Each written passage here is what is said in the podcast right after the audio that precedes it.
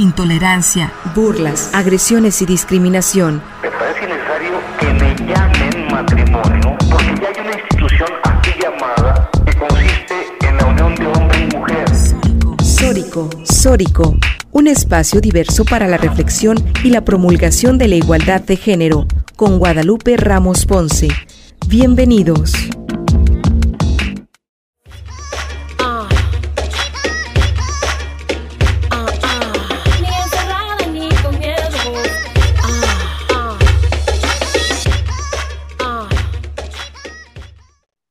¿Qué tal? ¿Cómo están? Bienvenidas, bienvenidos a Sórico sin género de dudas. Agradecemos a quienes nos sintonizan esta tarde a través de Radio Universidad de Guadalajara por la frecuencia del 104.3 de FM en la zona metropolitana, el 107.9 de FM en Ocotlán, en la región Ciénega, el 104.7 de FM en Lagos de Moreno, en la región Altos Norte, y el 105.5 de FM en Ameca, en la región Valles. En este micrófono te saluda con muchísimo gusto Lupita Ramos y te invitamos a que te quedes con nosotras en la siguiente hora para compartir y analizar los temas de género. También te invitamos a seguirnos y a comunicarte a través de nuestras redes sociales que en un momentito más se las dará a conocer nuestra conductora, también compañera conductora y productora de este programa, Lucía Castillo. ¿Cómo estás, Lucía? Hola Lupita, ¿qué tal a ti, a la audiencia de Radio Universidad de Guadalajara? Muy buenas tardes. Eh, les invitamos a que nos sigan en redes sociales. Eh, estamos como en Twitter como arroba sórico sin género y en Facebook, YouTube y Spotify, donde pueden escuchar nuestros podcasts a la hora que ustedes lo deseen. Estamos como sórico sin género de dudas ahí están las maneras, formas que tiene de ponerse en contacto con nosotras. Hoy vamos a hablar de un tema, eh, de un tema delicado, complicado que estamos viviendo en, la, en la ciudad, en el estado, en el país, el tema de las desapariciones. Pero antes de entrar en materia y de hablar con nuestra entrevistada del día de hoy, pues vamos con las notas de género, Lucía. Hoy vamos a hablar un poquito como del contexto electoral que estamos viviendo y que está por concluir este próximo 6 de junio. Y es que, según una nota del economista en su recuento por sexenio desde 1979, Consulta Mitowski muestra cómo ha aumentado la participación de las mujeres que aspiran a convertirse en gobernadoras.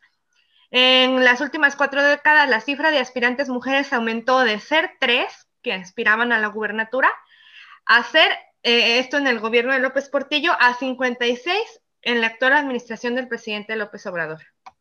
Mm, este 2021, en ocho de los 15 estados donde se renovará la gubernatura, existe mayor posibilidad de que una mujer resulte ganadora de la elección. ¿Cómo ves, Lupita? Pues ojalá, ya es tiempo, ¿no? Es, ya es hora y ya es tiempo. Es una deuda pendiente que existe y que, bueno, pues hace falta eh, recuperar esos espacios para las mujeres. Las mujeres en México comenzamos a ser consideradas ciudadanas apenas en 1953, es decir, apenas entonces se reconoció la ciudadanía plena con el derecho al voto, eh, a, votar y ser votadas y, desafortunadamente eh, no ha sido posible la presencia y la participación plena de las mujeres en todos los cargos de elección popular, mucho menos en los, en los digamos, de mayor importancia para presidencia de la República, las gubernaturas, etcétera. Entonces, esperemos que esta elección marque la diferencia. Yo estuve leyendo información relacionada con los Altos de Jalisco, por ejemplo, y me llama mucho la atención que en uno de los municipios que tienen mayor participación de mujeres eh, en esta contienda electoral para buscar ser alcaldesas es Cañadas, Cañadas de Obregón. La mayoría son, eh, creo que son como ocho candidaturas, de las ocho, seis son son mujeres, ¿cómo ves? Mm, oh, interesante. muy interesante, claro, pues estaremos muy pendientes, ¿no? Observantes de qué es lo que ocurre. Pasamos con la siguiente información para entrar en materia del tema de este día. Esta es una nota eh, lamentable, una nota muy fuerte que, estuvo circulando esta semana. Eh, hasta ahora son 16 los jóvenes pertenecientes a la comunidad de la Universidad de Guadalajara que son parte de las 12.000 628 personas desaparecidas y, desaparecidos en Jalisco, según informó el Canal 44. Esta semana, tras el homicidio de José Alberto, Ana, Karen y Luis, ellos hermanos de apellido González Moreno, se realizaron distintas manifestaciones en las que participaron familiares y amigos de personas desaparecidas y víctimas de violencia en esta entidad.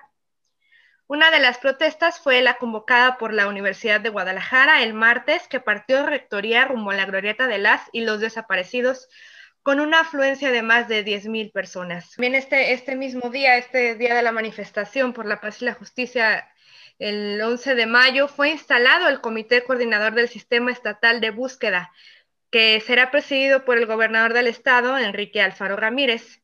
El comité forma parte de la Ley de Personas Desaparecidas en Jalisco, con la cual se busca dar celeridad a la búsqueda de las víctimas de este delito y que fue aprobada el pasado 25 de febrero en el Congreso local. Y tenemos a una invitada muy especial para platicar de este tema hoy, ¿verdad, Lupita?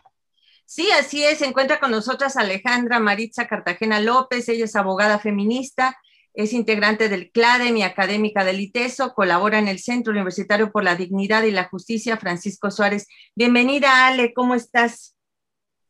Hola, eh, buenas tardes, muchísimas gracias por la invitación y bueno, aquí encantada de compartir con ustedes.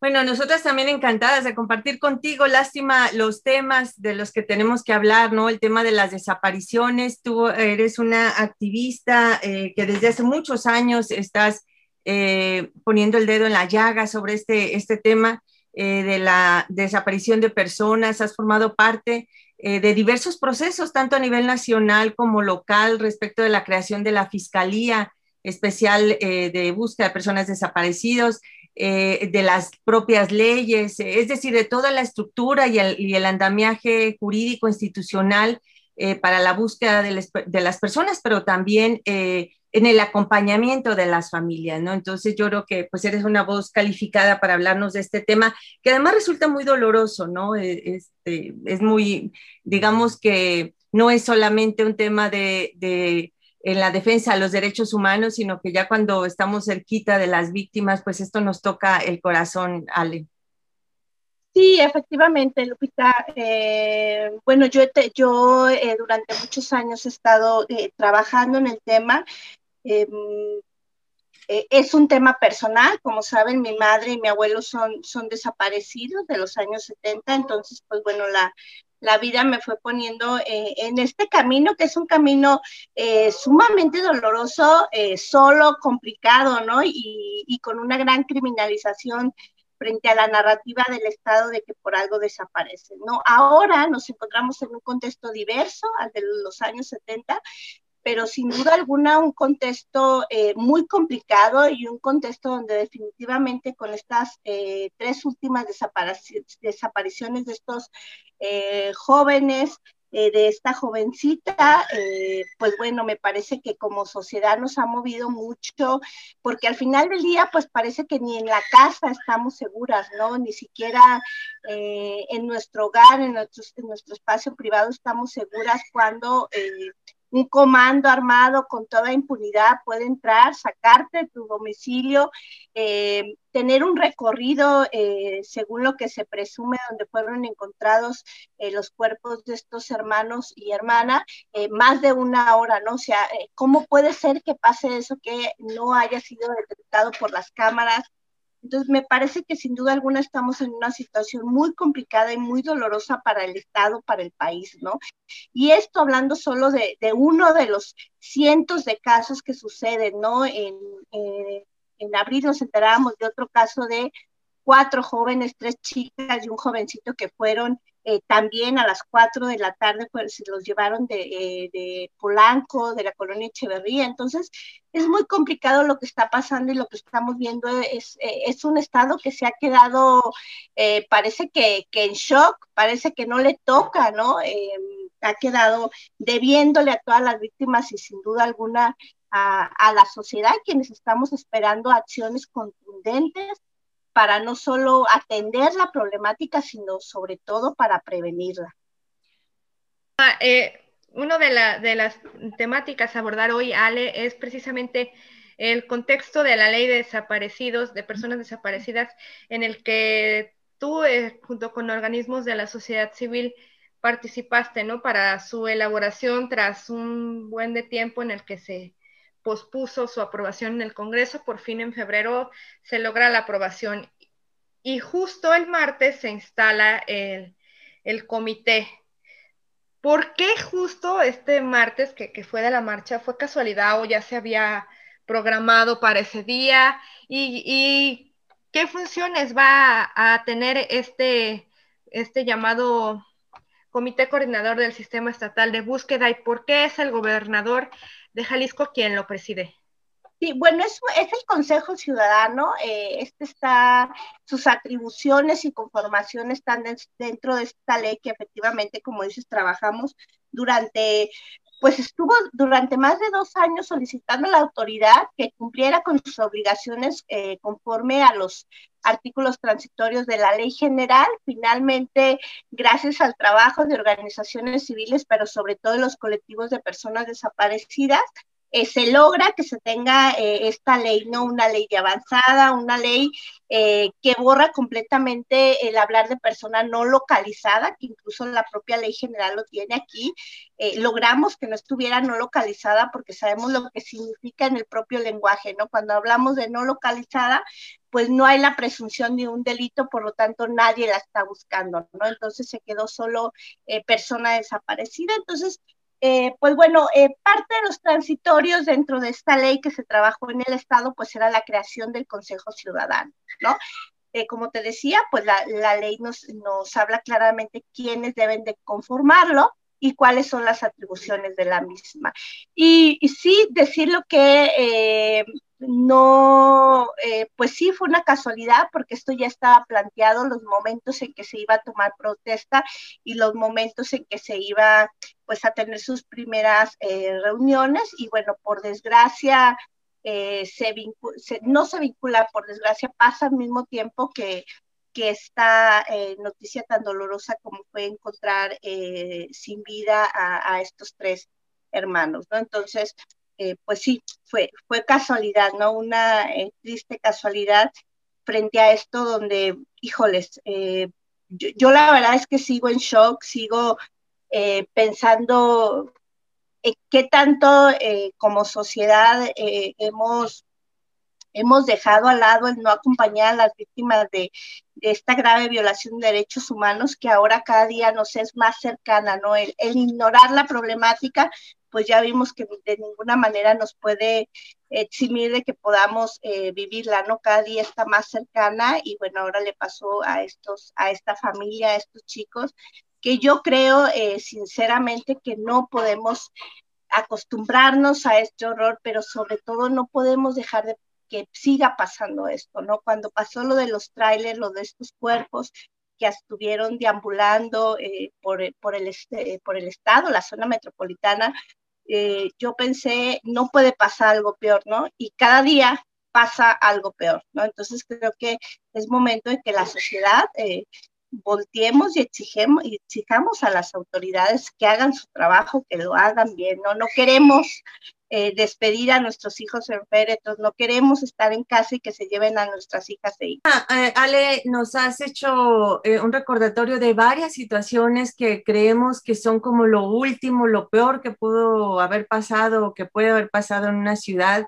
Y sin embargo, siguen pasando cosas terribles, ¿no? Eso de los trailers, del horror que ya dabas cuenta, ¿no? Este asesinato de los tres hermanos, bueno, una serie de situaciones y, qué más, qué sigue, ¿no? O sea, qué sigue para que cambien las cosas, para que, para que deje de suceder. Fíjate que a mí me ocurre algo mm, eh, como un encuentro de emociones con el tema de, las leyes, de las estructuras, eh, de este andamiaje que decía hace un momento de búsqueda de personas. Y, yo digo, de verdad, o sea, qué bueno que, se estén generando otros espacios. Yo misma he participado eh, junto contigo, junto con otras compañeras, colegas, he sido parte de esos procesos y me genera muchos sentimientos encontrados, porque por un lado, eh, digo, qué bueno que se creen estas estructuras eh, y ese andamiaje jurídico, ¿no? Que existan normas, leyes que les puedan dar certezas a las familias que buscan, pero también que, en, el caso de una desaparición, y ahorita nos vas a hablar un poco más de eso, eh, que puedan tener un mínimo de, de seguridades jurídicas ante un hecho de esa naturaleza, ¿no? Por ejemplo, si el marido era el proveedor, era el jefe de la familia y, y de pronto ellas eh, se quedan eh, sin esa persona y si era trabajador del Estado, bueno, pues ahora hay otras condiciones que les permitirán, digo, esas pequeñas seguridades económicas, por lo menos durante un mínimo tiempo, en lo que están buscando. Pero también te digo, me, me genera esos sentimientos encontrados porque digo, en lugar de que estemos generando todo ese andamiaje eh, jurídico, institucional, etcétera, pues lo mejor es que sería es que no desaparezcan, o sea, que generemos todas las condiciones necesarias sociales para que no desaparezca ni una sola persona, ¿no?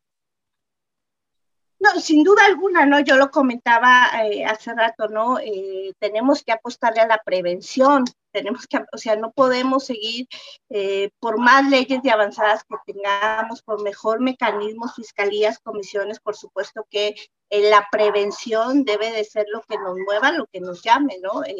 No podemos seguir hablando de más de 12.623 personas desaparecidas en el estado y solo hablando de quienes denuncian. Como sabemos, hay una cifra, una cifra, perdón, eh, de personas, sobre todo en el interior del estado, que no han denunciado por miedo, porque saben quiénes se los llevaron y esos que se los llevaron son autoridades, ¿no? Entonces, eh, me parece sin duda alguna que es una deuda pendiente del Estado y eh, pues estas leyes también hablan pues de atender la problemática, pero también de llevar a cabo acciones, las acciones necesarias para prevenir la problemática, ¿no? Y también decirlo claramente, no solo eh, le toca a, las fiscalías eh, empezar a, proponer política pública de prevención, sino tocaría de manera transversal, ¿no? Eh, vemos que cada día quienes más desaparecen son las y los jóvenes, ¿no? Entonces también ahí tendríamos que tener claridad quiénes desaparecen, por qué los desaparecen, quiénes los desaparecen, ¿no? O sea, creo que es necesario georreferenciar y, y creo, eh, Lupita, que tú lo sabes muy bien, la importancia de que podamos georreferenciar para que podamos eh, proponer eh, acciones transversales que realmente puedan prevenir todo lo que está pasando en el Estado, en el país, ¿no? También hablando que somos primer lugar en cosas clandestinas y en el número de cuerpos que se encuentran en ella, ¿no? El Instituto eh, Jalisciense de Ciencias Forenses tiene 1818, si no me equivoco, cuerpos sin identificar, ¿no? Entonces también estamos en una crisis forense eh, complicada. Eh, que, ha sido, que ha sido superado el propio instituto eh, frente a esta problemática de, de, homicidios y de cuerpos que se encuentran en las fosas clandestinas. Sale, y eh, justo platicaba con algunas compañeras periodistas de cómo hasta hace unos cinco o seis años veíamos una situación de violencia muy fuerte en Ciudad Juárez y la veíamos como algo muy lejano, ¿no? A Jalisco. En Jalisco no pasa, en Jalisco no es, o por lo menos la violencia no parecía tan evidente, la inseguridad mm, va recrudeciendo pues ya en el estado y eso que veíamos eh, lejos o imposible de pasar aquí, pues ahora está aquí y, sí, como también mencionaban, cada día, cada día es peor, ¿no? Bueno, vamos a, ir ahora a un corto de estación. Eh, regresamos en un momento más. Estamos con, con, la abogada feminista Alejandra Cartagena. Y ahorita regresamos aquí a Sórico sin género de dudas. La agresión no es amor, es violencia y se denuncia. Y se denuncia. Sórico. Reflexión y entendimiento en la, en la deconstrucción del género. Sórico.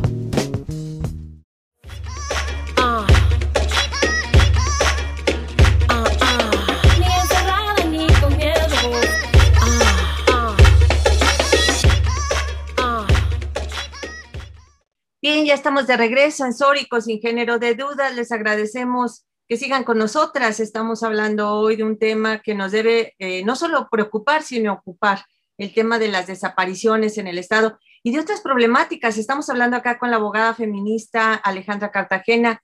Eh, eh, Ale, bueno, le decimos de cariño porque es amiga, compañera nuestra. Ale, también además de esta cuestión de las desapariciones, pues está el tema de los feminicidios, ¿no? Muy presente eh, también en, agudizándose en estos últimos meses también, ¿no? Sí, bueno, también es, eh, eh, es una problemática que tampoco ha sido atendida de manera transversal, a, pesar de que tenemos años años y años en el proceso de alerta, ¿no? Que se tienen dos informes de recomendaciones como muy claras que se le plantean al Estado de qué debe hacerlo, cómo debe hacerlo y pues parece que no han, no han entendido, ¿no? Eh, hubo cambio de gobierno, bueno, seguimos esperando realmente acciones que impacten en la vida de las niñas y de las mujeres, ¿no? Eh, a la fecha, eh, creo que al día de ayer llevamos 92 mujeres asesinadas, entonces, pues esta problemática sigue, sigue aumentando y siendo muy grave, y solo hablando de feminicidios, porque si hablamos de violencia sexual, de acoso, de desapariciones, pues bueno, imagínense la magnitud de la problemática. Sí, fíjate que yo leía una columna de también que es nuestra, nuestro colega acá en la radio, en la radio universitaria, Rubén Martín, eh, respecto de, de, este estado fallido, decía, pues no, no es un estado fallido, es un estado funcional, ¿no? Le funciona muy bien al sistema, está funcionando perfecto entre estos cárteles, entre esta, este eh, narcogobierno, en esta, pues, eh, eh, esta imbricación que hay entre la delincuencia y el Estado mismo. y esto es funcional. Bueno, pues justo eso es lo que no queremos, ¿no? Queremos que funcione, pero de otra manera. A mí me surge una duda de cómo es que se realiza el recuento de las personas desaparecidas, de los casos de feminicidios, eh, que los datos, pues, si bien son personas detrás de estos datos, pues son muy, muy importantes y muy relevantes mm, para el trabajo y la exigencia hacia el gobierno, ¿no? Pero ¿cómo se da este recuento? No es por parte exactamente de las autoridades de Jalisco, es un trabajo conjunto de, los, de las colectivas, de las asociaciones, o cómo, cómo se llega a esta cifra, contando también esto que menciona, Sale, que no, no todas las personas denuncian mm, la desaparición de su, de su familiar, incluso el, feminicidio o cualquier delito, mm, luego por miedo no, no llega este, la denuncia ¿no? al Ministerio Público, a las autoridades correspondientes. Bueno, en el caso de desaparición, en el caso de, Jalisco, tenemos la plataforma de Sitsobi, que es una plataforma que el Estado eh, cada mes nos va informando de cuántas carpetas de investigación tiene, ¿no? Cuántas de mujeres, cuántas de hombres, de qué edades, cuántas han sido localizadas, ¿no? Y además tenemos el Registro Nacional de Personas Desaparecidas, y este registro, pues, eh, son denuncias también que que es llenado por el Estado pero además donde también las familias, las víctimas indirectas, eh, pueden ir informando del número de personas desaparecidas, de, que si tienen algún familiar desaparecido. En los protocolos que existen para ya oficializar la búsqueda de pronto son un poco tardados, ¿no? Eh, bueno, yo he sabido que si tú denuncias a una persona, un familiar desaparecido en, el Ministerio Público, en la Fiscalía, te dicen eh, que no, se, no está desaparecido hasta después de 48 horas o unas horas más. Bueno, platicarnos, Ale, de este protocolo de denuncia y a partir de la ley y del trabajo de, de, ustedes como activistas, ¿ha cambiado este protocolo o qué es lo que falta hacer también para cuando alguien acude a denunciar que no caiga en la revictimización? Bueno, primero decirles que nunca ha existido protocolo, ley, nada que diga que se tiene que esperar 72 horas para iniciar la búsqueda de una persona desaparecida, ¿no? Ese ha sido una muy mala costumbre de las fiscalías, ¿no? No iniciar la, no iniciar la búsqueda, pero eh, haciendo, criminalizando a quienes han desaparecido, ¿no? Entonces, tenemos sentencias como la sentencia de Campo Algodonero, que es muy claro en referir, ¿no? Que eh, pues las autoridades criminalizan, hay una violencia institucional a quienes denuncian las desapariciones, pero además de que las 72 horas son las más importantes para buscar a una persona desaparecida, ¿no? De ninguna manera podemos aceptar que la autoridad nos diga que se tiene que esperar 72 horas. La búsqueda, después de esta noticia criminal que tenga la autoridad, la comisión o cualquier eh, autoridad, de manera inmediata tiene que empezar la búsqueda, ¿no? En el caso de mujeres, pues tenemos eh, el protocolo ALBA, que es este mecanismo que también es parte de las recomendaciones de la sentencia de campo algodonero, que de manera inmediata tiene que empezar a buscar a niñas y mujeres, generar una cédula de búsqueda y activar a todo el comité técnico, que es parte del protocolo, para la búsqueda tanto en carreteras, aeropuertos eh, y por todo eh, el estado para buscar a quien está desaparecida, ¿no? Entonces, el, el, que nos digan todavía las autoridades que tenemos que esperar, pues es una mala práctica que debe de ser denunciada, porque pone en riesgo la vida y la integridad de la persona que está desaparecida. Oye, y precisamente con eso, eh, luego les dicen a las familias que no lo que no lo divulguen, que no den difusión sobre la información del caso. Es cierto, y, aquí hay que señalarlo, que el, tema de los teléfonos tiene que ser el teléfono institucional, el teléfono de la comisión de búsqueda, alertar a las familias para que no proporcionen sus teléfonos particulares porque se da un fenómeno eh, también eh, terrible dentro de todo este contexto, que es el tema de la extorsión. Sí, sí, sí, decirlo. Eh, cuando pasa la desaparición, pues por supuesto que frente al contexto que estamos viviendo, pues las familias se desesperan y suben una ficha y ponen sus números telefónicos, ¿no? Eso no debe de pasar, hay que poner los, los números institucionales porque aunque ustedes no lo crean, hay personas quienes eh, lucran con ello y extorsionan a las familias y claro que hay familias que frente a la desesperación dan el dinero, ¿no? Pero no solo eso es la extorsión, sino que torturan psicológicamente diciéndoles que eh, lo que van a hacer con ellos o lo que están haciendo con ellos, ¿no? Entonces es una situación muy fuerte, muy grave. Por eso es importante, primero, que denunciemos de manera inmediata a la Fiscalía de Personas Desaparecidas, a la Comisión de Búsqueda y eh, proporcionemos todos los elementos que tengamos, ¿no? Pero además exigirles que hagan su trabajo, que empiecen a buscar, que se em, solicite la sábana de llamada, la geolocalización del celular, si la persona tenía eh, celular, parte de lo que nosotras incluso a veces hacemos es un recorrido en el último lugar donde nos dicen que la vieron o que lo vieron, o el lugar donde sabemos que fue eh, llevada, fue privada de su libertad. Entonces vamos, vemos que hay cámaras particulares, eh, cámaras del C5, entonces exigimos a la autoridad que de manera inmediata solicite esos videos para ver en qué carros, qué placas y puedan empezar la, eh, la investigación. El caso específico de lo que acaba de, de ocurrir esta semana y de los estudiantes de, de la Universidad de Guadalajara que hay un recuento de 16 aún que no, no aparecen. ¿Hay algún tipo de mm, protocolo dentro de la Universidad de Guadalajara o acciones o socialización? Este, y en las universidades en general, tanto privadas como públicas, de prevención o, cómo podríamos llamarlo, Ale?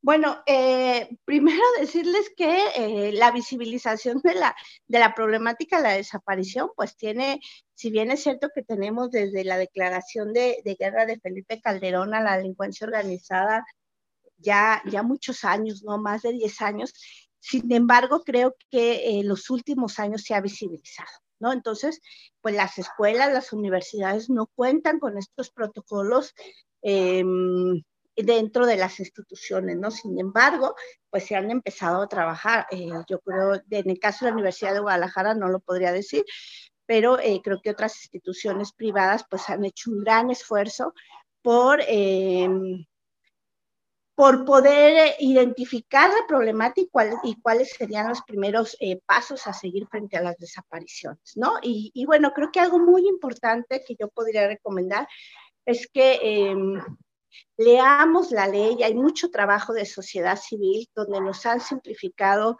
eh, cuáles son los pasos, el colectivo por amor a ellos tiene infografías donde te dice de manera muy concreta cuáles son los primeros pasos que debes de seguir. Y, y, siendo como muy tajante y poniendo el punto, no dejemos que la autoridad nos diga que esperemos 72 horas. Si es así, denunciemos en visitaduría porque está poniendo en riesgo la vida y la integridad de nuestra familia.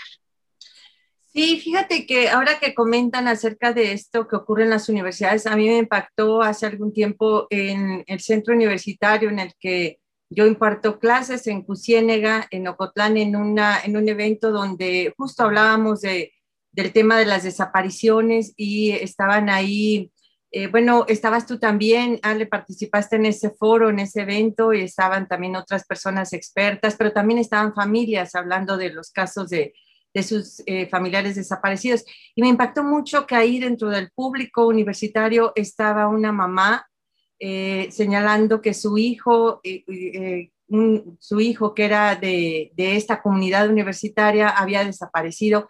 Y señalaba eso, decía, la universidad no, no se ha pronunciado, no ha hecho nada es un alumno de la universidad, él dejó de venir a clases, dejó de asistir a clases y a nadie le importó. Entonces yo creo que algo, algo más se tiene que hacer dentro de las eh, universidades con este compromiso social que, que debe de tener la, la universidad eh, para comprometerse también con, no solamente con su comunidad universitaria y con las familias de quienes eh, tienen algún hijo hija desaparecido y que es parte de la comunidad universitaria, incluso profesores, sabemos que hay profesores también eh, que desafortunadamente han vivido esta situación de la desaparición eh, y se tendría que hacer algo, algo más, ¿no, Alejandra?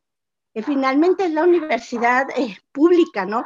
Le tocaría hacer pronunciamientos fuertes exigiendo la búsqueda y localización inmediata de quienes son parte de la comunidad universitaria, pero no solo de ellos, ¿no? Sino de quienes desaparecen todo el tiempo, ¿no? ha, hecho falta un contrapeso más allá de los colectivos, quienes se han llevado todo el trabajo y quienes han visibilizado, pero además han exigido y además han logrado que tengamos leyes, fiscalías, comisiones de búsqueda, ¿no? Y pues lo vuelvo a decir, la Universidad de Guadalajara creo que se ha quedado corta frente a sus planteamientos y exigencias al Estado. Oye, Ali, respecto de esta ley, de estas leyes que son nuevas, eh, decíamos hace rato que pues tienen eh, la oportunidad ahora de brindar ciertas, eh, digamos, seguridades a, a, quienes viven una situación como esta, sobre todo si son trabajadores del Estado. Sabemos que hay muchos policías que han sido desaparecidos, ¿no? Desaparecidas. Tenemos casos recientes de dos mujeres policías que fueron, una de ellas incluso sustraída de su propio hogar frente a sus hijos, etcétera. Y ahora esta nueva ley brinda la oportunidad de eh, que se les eh, otorguen por lo menos el, el, eh, el, el, sueldo que tenían durante los primeros meses, ¿no? Esas y otras cuestiones. Platícanos un poco de la ley. Sí, bueno, aparte de la ley de en materia de desaparición, también se logró de primera instancia la ley de declaración especial de ausencia, ¿no? Y antes de empezar con lo que dice exactamente la ley, me gustaría como comentar por qué, por qué fue importante esta ley, ¿no? Eh, las familias eh, en este recorrido que han hecho eh, de búsqueda de sus familiares, pues no solo es la búsqueda de sus familiares, sino lo que conlleva la desaparición de, de, este familiar, ¿no? Y um, a raíz de sus testimonios, pues es que se logra tener una, una ley también amplia e importante, ¿no? Como decías en el caso de los trabajadores eh, del Estado, eh, por ejemplo, lo que se logró es que se le pueda dar a la familia hasta seis meses del sueldo eh, que percibía ese trabajador o esa trabajadora, ¿no? Y eso es muy importante. Mira, ejemplos que daban las familias era, por ejemplo, eh, uno de ellos es que em, desaparece su esposo y eh, a los tres meses le dicen, señora, usted dejó de pagar la casa y la desalojan de su casa. ¿No? Eh, otros casos donde eh, las esposas están pasando por procesos de, tratamiento de cáncer, desaparece el esposo, el, patrón dice, pues ya no vino a trabajar, le quita el seguro social y dejan de tener su tratamiento, ¿no? Entonces, esos pueden ser uno de cientos de ejemplos, ¿no? La custodia de los menores, la patria potestad, ¿qué pasa? Que me parece que ese es un tema muy importante con eh, la obligación que tiene el Estado de atender a esos niñas y niñas que han quedado eh, algunos huérfanos porque su mamá eh, o su papá están desaparecidos. Pues no ha pasado nada, no hay un solo programa de atención transversal para esas niñas y para esos niños, ¿no? Logramos hace algunos años que hubiera una atención y hay un programa de hijos, hijas víctimas de feminicidio, que ese es, otro tema. Eh, sin embargo, en el caso de, niños, de personas desaparecidas, pues no tenemos un programa que realmente atienda las necesidades que tienen no solo los niños y las niñas, sino la familia en conjunto. Pues estamos llegando a la recta final del programa, Ale, Lupita. Bueno, a mí me gustaría, Ale, si nos pudieras dar un mensaje para estas personas que llevan uno o más años eh, buscando a sus familiares desaparecidos, que viven en una constante angustia seguramente.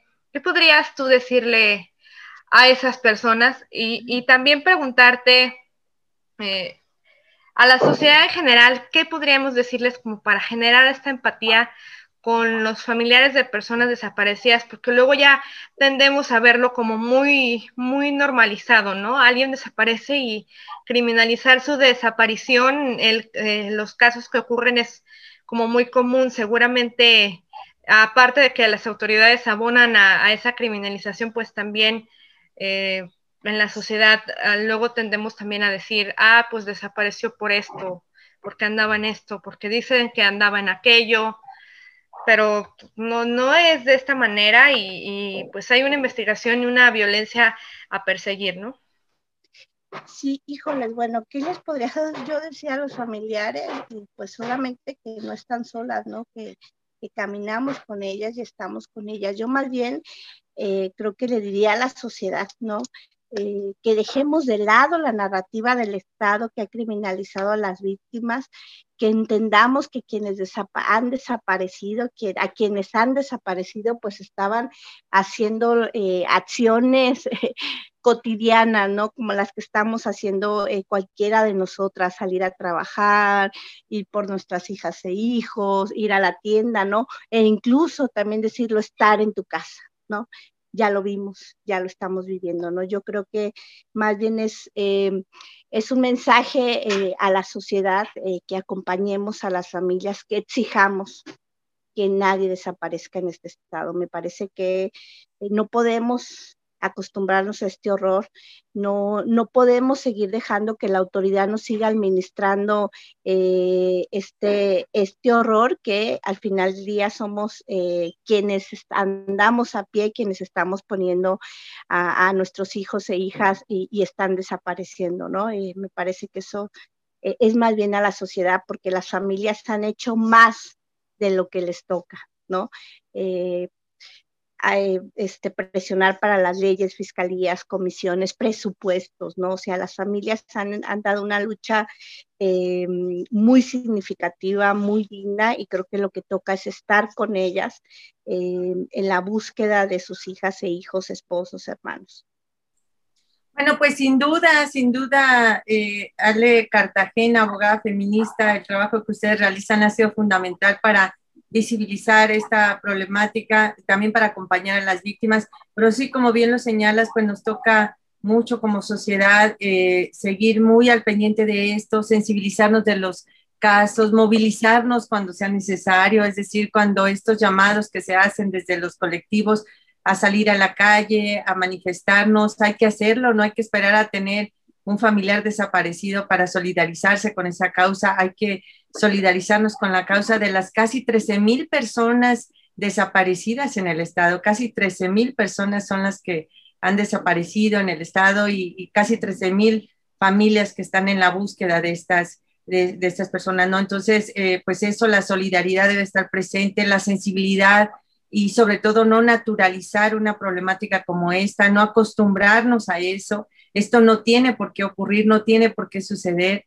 Eh, esperemos que, en algunos años hablemos de esto en pasado y digamos esto ocurrió en algún tiempo como el holocausto nazi, ¿no? El holocausto de, esos crímenes de, de, lesa humanidad y de este nivel son, es lo que está ocurriendo en el Estado, ¿no? Son crímenes de lesa humanidad el desaparecer a una, a una persona porque dañan no solamente a la familia, nos dañan a, a todos como sociedad, nos, nos resquebrajan, nos rompen este tejido social, ¿no? Nos dejan vulnerables y, y bueno, pues nos toca eh, sensibilizarnos con este tema, pero también pensar y tener esperanza en un futuro mejor para, para nuestras hijas, nuestros hijos y la sociedad entera, ¿no? Pensemos que esto va a pasar porque tiene que pasar y en algún futuro eh, decir que ya no se requiere una fiscalía especializada de personas desaparecidas porque no hay personas desaparecidas, que no se requiere comisiones de búsqueda porque no hay a quien buscar, porque todas y todos están en sus casas. Pues muchísimas gracias, Ale, por,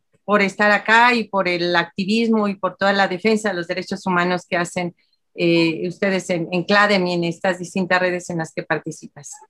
Muchísimas gracias, Lupita, Lucía, y bueno, eh, la invitación otra vez al auditorio que no, olvida, no olvidemos, no, nos, no hay que rendirnos y hay que acompañar a las familias. Así es. Y bueno, pues nosotras, Lucía, eh, tenemos una cita la próxima semana. Sí es, Lupita. Muchísimas gracias, Ale, Lupita y a la audiencia que estuvo hoy acompañándonos este sábado en Radio Universidad de Guadalajara. Nos escuchamos la próxima semana a las 2 de la tarde aquí en Sórico sin género de dudas. Hasta entonces. Muchas gracias, México.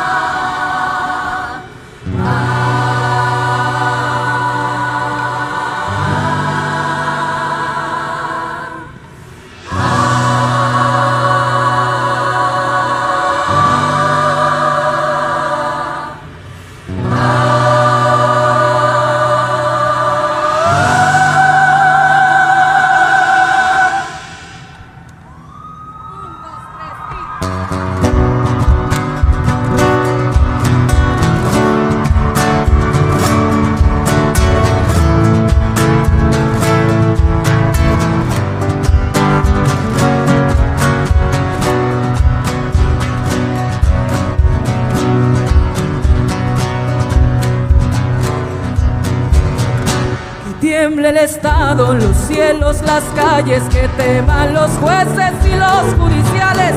Hoy a las mujeres nos quitan la calma, nos sembraron miedo, nos crecieron alas.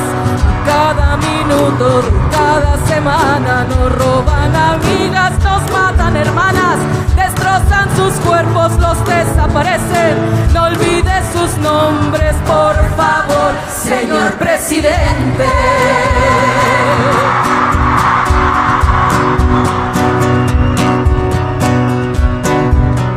Por todas las copas, luchando en reforma, por todas las morras peleando en Sonora,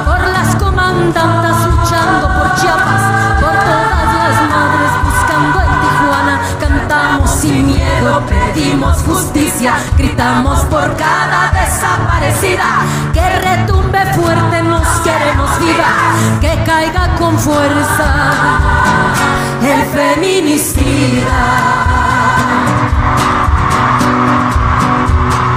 Yo todo lo incendio, yo todo lo rompo. Si un día algún fulano te apaga los ojos, ya nada todo me sobra. Si tocan a una, respondemos todas.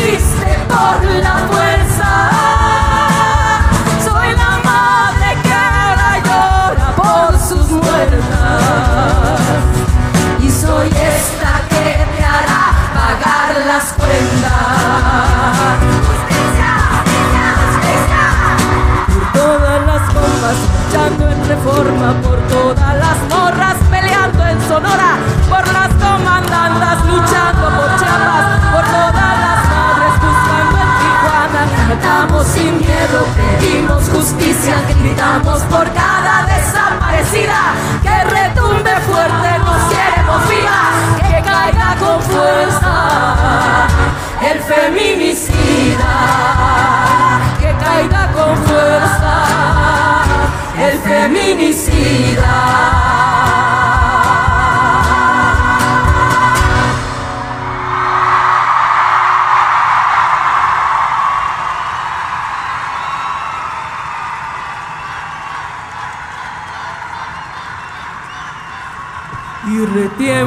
Retiemble en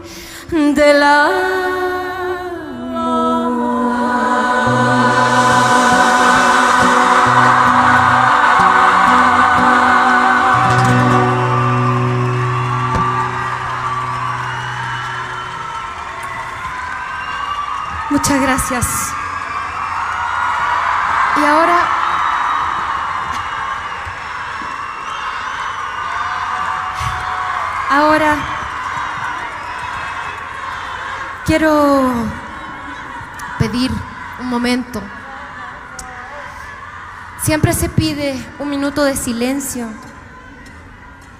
Y yo hoy quiero pedir, no un minuto, el tiempo que queramos para no estar en silencio. Vamos a gritar porque ya hemos estado mucho tiempo en silencio.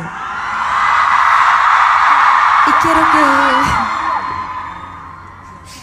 quiero que gritemos por todas nuestras hermanas asesinadas, por todas nuestras hermanas desaparecidas, por todas nuestras compañeras violentadas.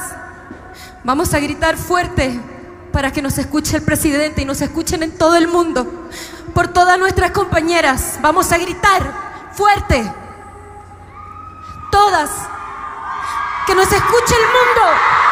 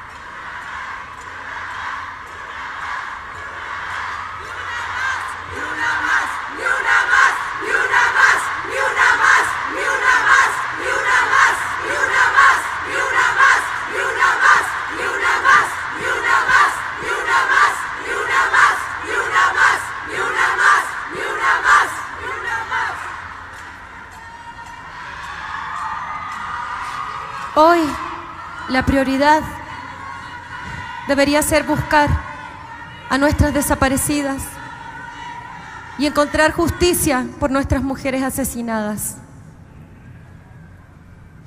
No son números, son mujeres que tienen familia, estos son sus rostros. Y le exigimos, por favor, presidente, escúchenos. No olvide sus nombres. México, no olvide sus nombres. Muchas gracias. Un aplauso para Vivir Quintana. Intolerancia, burlas, agresiones y discriminación. Me parece necesario que me llamen matrimonio porque ya hay una institución así llamada que consiste en la unión de hombre y mujer. Sórico, Sórico, un espacio diverso para la reflexión y la promulgación de la igualdad de género, con Guadalupe Ramos Ponce. Gracias por acompañarnos.